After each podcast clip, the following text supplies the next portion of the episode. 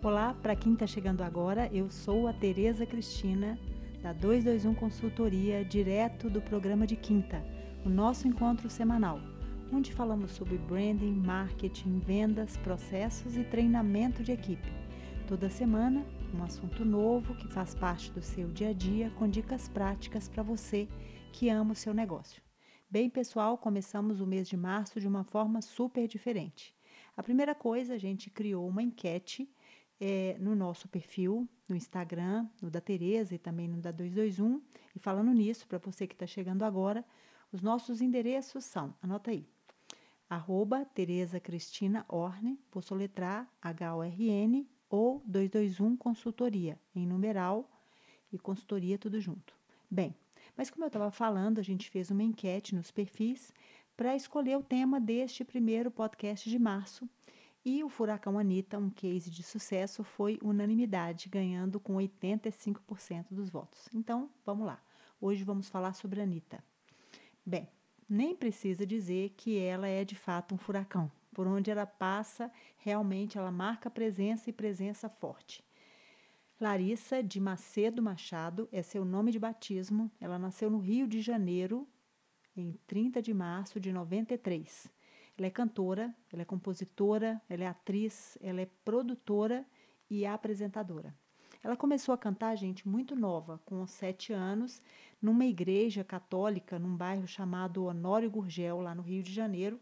E nessa época ela também fez algumas dança, uma, aulas de dança de salão. É, na sua biografia fala que ela chegou a, dar, a até dar aula de dança. Mas aos 16 anos, ela começou a fazer um curso de administração, um curso técnico, e, e depois disso parece que fez até estágio na mineradora Vale, mas logo em seguida ela decidiu largar tudo para se dedicar de fato àquilo que é a sua alma, que é a música. Bem, em 2010, quando ela tinha só 17 anos, ela foi chamada por uma gravadora. Me parece que ela postou um vídeo na internet e essa gravadora descobriu, enfim, uma gravadora chamada Furacão 2000, e ela foi fazer, né, fazer parte dessa gravadora. Mas foi com uma música chamada Show das Poderosas que ela conseguiu uma colocação, me parece que a segunda colocação na parada brasileira de singles, enfim.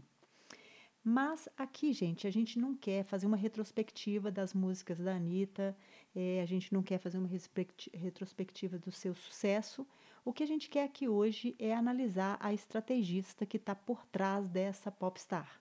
Anitta, ela é conhecida pelo seu pensamento estratégico em relação à sua carreira, né? E não é à toa que ela se consagrou como um nome na música, no mercado publicitário e corporativo em muito pouco tempo. A gente tem que pensar que ela começou a aparecer, a fazer sucesso a partir de 2012, como eu acabei de dizer aqui com o Show das Poderosas. E nós estamos falando de uma carreira de oito anos, né? Que nós estamos em 2020. Então, vamos, vamos começar pensando como é que ela conseguiu esse incrível fato, né? Bom, para a gente aproveitar bem esse podcast, eu acho que é importante separar alguns, algumas coisas, alguns fatos importantes, porque ela é recheada de muitas ações, de uma, uma, uma forte estrutura é, é, estratégica por trás. Né? Então, a primeira coisa que é preciso pensar que ela está desde 2014 até, me parece que agosto do ano passado, como a sua própria empresária. Então, ela deixou de ter empresária, me parece que ela teve um, um problema com a sua empresária, enfim, um problema judicial com ela, e resolveu ela própria cuidar da sua carreira. Então, desde 2014 até o ano passado, ela vem evoluindo em parcerias com marcas muito fortes, é, tanto nacionais quanto da indústria internacional. Isso demonstra que ela tem uma visão muito grande. Né? Recentemente, eu quero até ler aqui uma coisa que ela falou numa entrevista dela. Bom, eu não pretendo continuar cantando por muito tempo. Eu não me vejo cantando é, e fazendo esse monte de shows até os, né, aos 35 anos. Ela fala o seguinte: eu comecei a investir em negócios agora para me preparar para quando eu parar de cantar. Olha que coisa interessante. Ela começou já a fazer essa transição agora, né? Recentemente ela passou a ser head de criatividade e inovação da School Beats. Então ela está mudando o foco dela, né? Então ela está criando outros laços com outro tipo de indústria que não seja só a indústria da música, para que ela possa criar uma forma diferente ou um passo novo para sua carreira, né? Entre as suas fontes de receita estão shows, palestras e publicidades. E ela fala o seguinte, que ela é, pretende manter um equilíbrio entre essas diversas fontes, olha que visão mais estratégica, para que ela possa manter a sua autonomia, né? Até o momento que ela, ela mesmo fazia gestão da sua carreira, ela tinha, né, não tinha escritório e tinha 50 pessoas que faziam trabalhos para ela, ou seja, uma equipe enxuta para um monte de coisa que ela andou fazendo durante todos esses, né, esses últimos anos, que foi uma coisa muito, é, digamos assim, muito promissora, né? Como ela é uma figura pública, ela sabe que precisa manter um posicionamento sobre causas sociais e ambientais. Eu quero dar aqui um exemplo. Nesse carnaval, o figurino dela foi todo assinado pela Coach e ela homenageou animais em risco de extinção. Numa rede social, ela foi muito criticada porque ela deixou o bumbum à mostra em todos os, né, de todas as fantasias.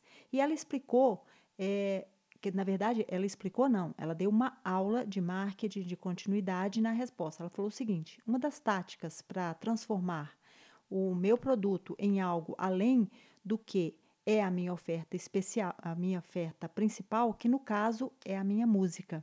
Então, a resposta dela vale até quem tiver interesse dar uma olhada, porque ela deu uma, deu uma resposta que é assim, extremamente concisa, de uma forma muito é, correta, mostrando que tratava-se de uma ação de marketing de continuidade, né? Gente, é, eu falei isso porque, na verdade, na mão dela nada é por acaso tudo faz parte de um planejamento e é importante que fique claro que tem um objetivo claro, né? É importante que fique claro que tem um objetivo claro, um trocadilho aqui. E que tudo tem uma, uma razão de ser, né? Tudo está vinculado a uma etapa que vai ser ligada a uma ação posterior.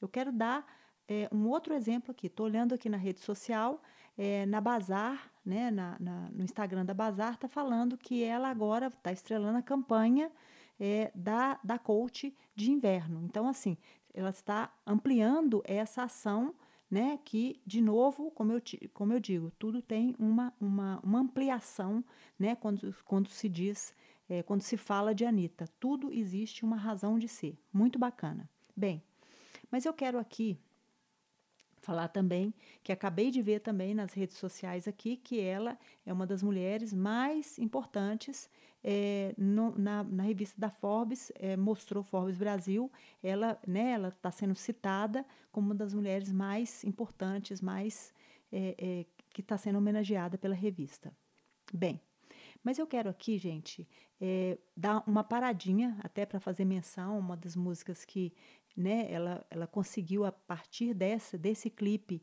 é, dar start na sua, na sua carreira internacional, com parcerias com a Cheetos, com a Pepsi, com a Samsung, é, para falar um pouco é, a respeito dessa questão de como ela estruturou essa, essa ampliação da imagem dela, por assim dizer, essa, esse salto de internacionalização da sua imagem. Né? Eu quero falar de um dos projetos que eu considero dos mais audaciosos da sua carreira, que ela deslanchou né, a partir desse projeto no plano internacional, é, lançando parcerias com canais infantis, é, um documentário também exclusivo para a série Netflix. É, ela, ou seja, ela conseguiu, por meio de lançamentos de músicas mensais, né, de clipes mensais, utilizando-se de várias, de várias plataformas para conseguir, a partir disso, vincular a sua imagem tanto a outras marcas, como também criar uma ampliação dessa sua mensagem, tanto para o plano nacional quanto para o plano internacional. Então, por exemplo, nessa série do Netflix que chama Vai Anitta, que vale a pena assistir, é, ela mostra momentos desse, desse seu projeto, além de turnês internacionais, ela fala da sua vida pessoal, dos seus sonhos, das suas angústias. Então, gente, é, eu quero dizer que ela consegue, através de uma de, do uso de uma estratégia de divulgação muito bem montada e muito bem diversificada, ampliar a sua imagem, a sua participação nacional né, e internacional com uma presença muito fortalecida. com isso, ela se tornou, como acabei de dizer, né, uma presença regular em programas de TV, em premiações, em festivais. É, nesse, nesse último mês de abril de 2019, ela apresentou um, um álbum chamado Kisses, em, com festas de lançamento sendo feitas no Rio de Janeiro, em Los Angeles, em Madrid. E em junho, ela realizou uma parceria, que com certeza deve ser o sonho da maior parte dos artistas é, pop, né, de cantar junto com Madonna. Bom, gente, deu para perceber que a visão estratégica de Anitta é incrível, né? Ela de fato é uma empresária genial. Então, para finalizar, eu quero passar aqui alguns pontos que eu julgo essenciais depois dessa rápida, desse rápido é, é, né, sobrevoo sobre a carreira dela, é, lançando mão de alguns pontos da sua estratégia que eu considero de fato genial. Eu quero aqui trazer alguns pontos que eu considero importantes que podem contribuir para a montagem de uma boa estratégia de marketing e de marca é, para vocês. Bom, eu acho que um dos pontos que eu queria começar é lançando mão de uma frase já bem conhecida, né? Para quem não sabe, onde quer ir, qualquer caminho está errado. Anitta, ela dá um show nesse quesito, porque ela sabe de fato aonde ela quer ir. Ela traz um planejamento muito bem orquestrado com etapas muito definidas. Então isso é bacana porque assim, não adianta você ter um bom planejamento se você não tem de fato uma visão de onde que você quer chegar. Então ela de fato é uma visionária, né? Como eu disse anteriormente, não é à toa que ela já está sendo chamada como é, né, é, por empresas como head de, de, criatividade, de inovação, exatamente por causa dessa visão abrangente que ela tem sobre vários tipos de negócio e usando muito bem as ferramentas que hoje estão à disposição, que a gente não pode esquecer, as mídias sociais, o uso de tecnologia, então isso é muito importante. Um outro ponto que eu considero muito, né, assim, talvez um dos pontos que são fundamentais para que ela tenha deslanchado com tanta força no mercado mundial é que ela também, agora, de novo, uma outra frase, né? Quem não é visto não é lembrado. Né? Então, é preciso pensar que é fundamental manter uma imagem de marca de uma forma sempre ativa. E ela faz isso muito bem feito. Mas, óbvio, com todo cuidado em perceber como ela vai aparecer, aonde ela vai aparecer, por que ela vai aparecer, né? Então é importante também tomar essa lição. Primeiro, primeira lição, como eu disse, é importante a gente ter uma visão de onde a gente quer chegar, com clareza e traçar um plano. Um segundo ponto é realmente manter a marca sempre visível, sempre presente, mas de uma forma concreta, de uma forma consistente. Um terceiro ponto, que eu acho que não menos importante, é exatamente essas ações de associação, essas ações de co-branding muito bem pensadas, né? não só no, com o objetivo de atrair públicos, mas de atingir uma visibilidade para criar uma imagem de marca consistente. E óbvio, talvez este seja o ponto mais significativo de toda a estratégia da Anitta, é relacionar-se de uma forma muito próxima com seu público. Né? Como eu disse, ela é um dos perfis mais bombados é, nas redes sociais. Ela é dona de realmente um volume de seguidores considerável, mas o mais importante é que eles são engajados. Então, o relacionamento dela com o seu público é muito próximo, porque ela sabe quem é esse público, ela sabe onde esse público está e, mais importante, ela sabe o que esse público deseja.